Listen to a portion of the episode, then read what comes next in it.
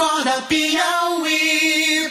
Olha, o Congresso das Cidades está chegando. O Congresso das Cidades é, vai acontecer aqui em Teresina a partir do dia 6 de maio, segunda-feira, então, tá? Você vai entrar no cidadeverde.com/barra Congresso das Cidades para ver toda a programação e fazer também a sua inscrição, que é gratuita. E o Congresso das Cidades vai discutir uma série de questões: a situação, realidade dos municípios, vai discutir a situação financeira, econômica, como resolver entraves, problemas. A Caixa Econômica vai oferecer soluções para os municípios e também vai se discutir futuro, a partir de um exemplo, o Agenda 2030, que é um planejamento a longo prazo na cidade de Teresina. O que nós devemos fazer hoje para ter uma cidade melhor amanhã? É sobre esse assunto que nós vamos conversar com a coordenadora do Agenda 2030, Gabriela Uchoa, que já está aqui conosco. Bom dia, seja bem-vindo, coordenadora. A Agenda 2030 consegue, pensa o nosso futuro de que maneira? Como é que nós podemos chegar a metas a serem alcançadas? Então, a Agenda 2030 ela foi construída né, com base no amplo processo de participação com toda a população é, na, desde 2013 até 2015, onde foram discutidos em vários fóruns em todas as regiões da cidade, tanto da zona rural como da zona urbana, para construir o que, que a gente queria para o futuro e também alinhado a metas de desenvolvimento sustentáveis a nível local, alinhadas com metas de desenvolvimento sustentável a nível global, do que nós deveríamos alcançar. Então, foi um esforço conjunto de várias secretarias de pensar quais eram ações para entregar uma cidade mais resiliente, mais sustentável em 2030. E nessa implementação a gente é, faz o monitoramento dessas metas, a gente busca parcerias locais, nacionais, internacionais para a gente pensar novos projetos, para a gente entregar novos projetos, ter meios de implementação e também é, a gente monitora esse desenvolvimento através de dados, indicadores que a gente abre para a população através da plataforma da Agenda 2030. Uhum.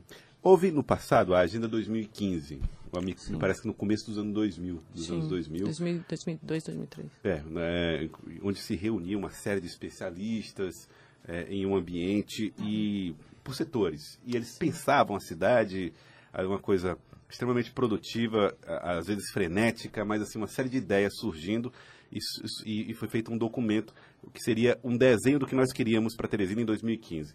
Vocês avaliam também as metas que foram alcançadas nesse período, uh, desses 15 anos, vamos dizer? Sim, sim. A gente teve na Agenda, 2000, na agenda 2015 importantes avanços na cidade. A gente vinha de um hiato de planejamento urbano, que a gente, né, para trás a gente estava ainda sem os planos diretores que a gente deveria, e a Agenda 2015 apontou esse caminho para a construção de um plano de diretor de transporte mobilidade urbana, que foi, já saiu em 2008.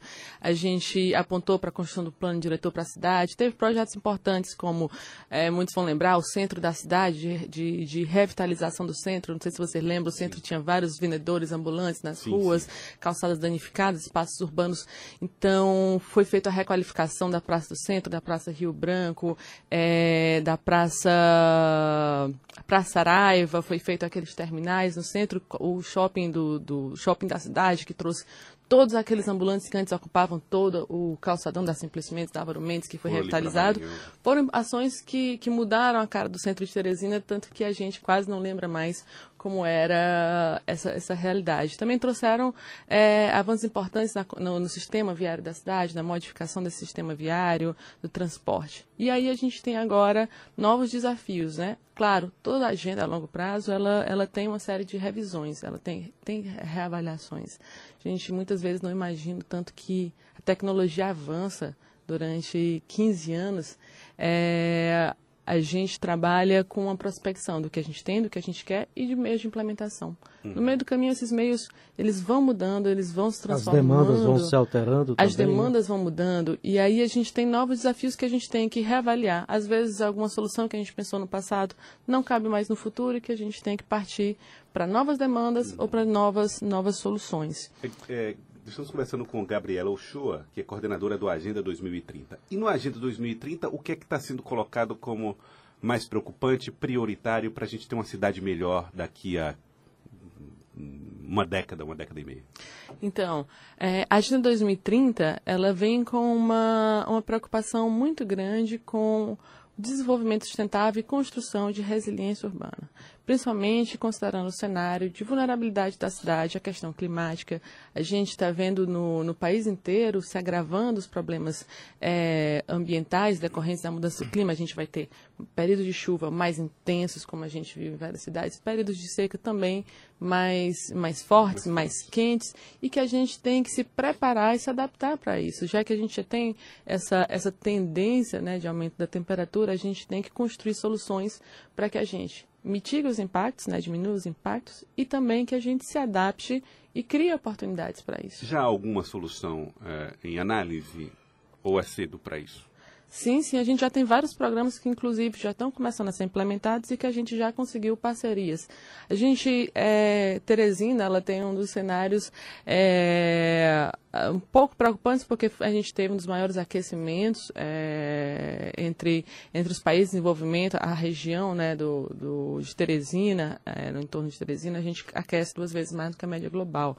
Então é bem mais alto. Mas o que a gente quer colocar. Quer dizer, Teresina, a temperatura em Teresina aumenta duas vezes mais do, do que, que, a, média, média global do, do, planeta. Sim. Se vou lhe dar um exemplo, quando eu tinha, quando eu nasci, a gente tinha em Teresina em torno de 244 dias de calor, né, acima de 32 graus. Hoje a gente tem 322 dias por ano.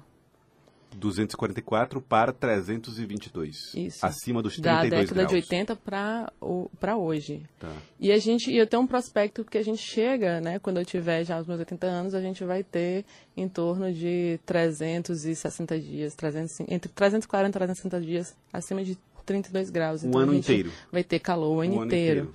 Então a gente tem que se preparar para isso. Uhum. E aí, o que a gente está colocando, Teresina, é que se, se para a gente, o que todo mundo discute ainda do aquecimento, né, do aquecimento da temperatura, ainda no mundo está em discussão, aqui já aconteceu. E o que a gente está que colocando... é que faz para conviver uhum. com isso? Então, o que a gente está colocando para o mundo é que se a gente está é, experimentando o aquecimento global antes das cidades, a gente também vai ser o caso de sucesso para o mundo para ensinar como é que a gente se adapta ao aquecimento global. E nisso a gente tem construído parcerias internacionais. Então a gente está com a ONU Meio Ambiente, com a ONU Habitat, com o Banco de Desenvolvimento da América Latina, é, com o Instituto de Recursos Mundiais, com o Instituto Mundial de Planejamento e Transporte, para trazer para Teresina os projetos para se adaptar. Tá. A gente tem que reduzir emissões de gases de efeito estufa, ou seja, repensar a mobilidade urbana, arborizar mais a cidade, pensar corredores ecológicos e a gente tem que diminuir o impacto das chuvas,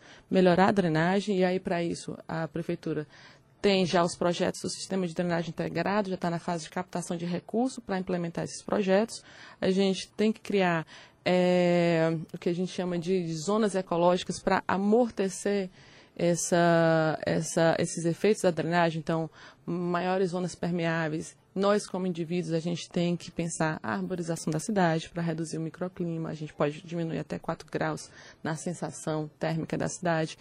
Né? Mais arborização reduz o impacto das chuvas na, no, escor, na, no escoamento das águas, mais áreas permeáveis, repensar os nossos quintais, o que, que a gente hoje em dia pavimenta tudo, da forma como a gente pavimenta tudo nos nossos espaços urbanos, a gente tem que deixar espaço para a água uhum. infiltrar, para a gente ter é, a, a, melhor qualidade do nosso, no nosso lençol freático, do nosso, né, dos nossos aquíferos, a preservação das nossas zonas de, de, de córregos, né, de áreas de proteção permanente da cidade. Bem, o asfalto ele é indicado como também um fator que agrava, que aumenta, que eleva essa temperatura, mas também é, em, em, contrapartida é o que mais a população reclama, é que as Sim. ruas sejam asfaltadas. E como é que vai compatibilizar isso?